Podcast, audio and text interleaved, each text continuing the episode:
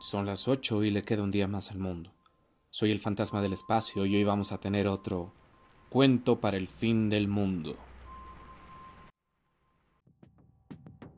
La sentencia. Aquella noche, en la hora de la rata, el emperador soñó que había salido de su palacio y que en la oscuridad caminaba por el jardín bajo los árboles en flor.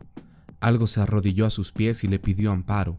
El emperador accedió, el suplicante dijo que era un dragón y que los astros le habían revelado que al día siguiente, antes de la caída de la noche, Wei Sheng, ministro del emperador, le cortaría la cabeza. En el sueño, el emperador juró protegerlo. Al despertarse, el emperador preguntó por Wei Sheng. Le dijeron que no estaba en el palacio. El emperador lo mandó a buscar y lo tuvo atareado el día entero para que no matara al dragón, y hacia el atardecer le propuso que jugaran al ajedrez. La partida era larga y el ministro estaba cansado y se quedó dormido. Un estruendo conmovió la tierra. Poco después, interrumpieron dos capitanes que traían una inmensa cabeza de dragón empapada en sangre. Lo arrojaron a los pies del emperador y gritaron ¡Cayó del cielo! Wisheng, que había despertado, lo miró con perplejidad y observó. ¡Qué raro! Yo soñé que mataba a un dragón así.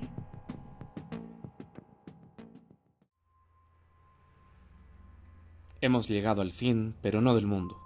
Nuestro cuento ha concluido y el café está listo.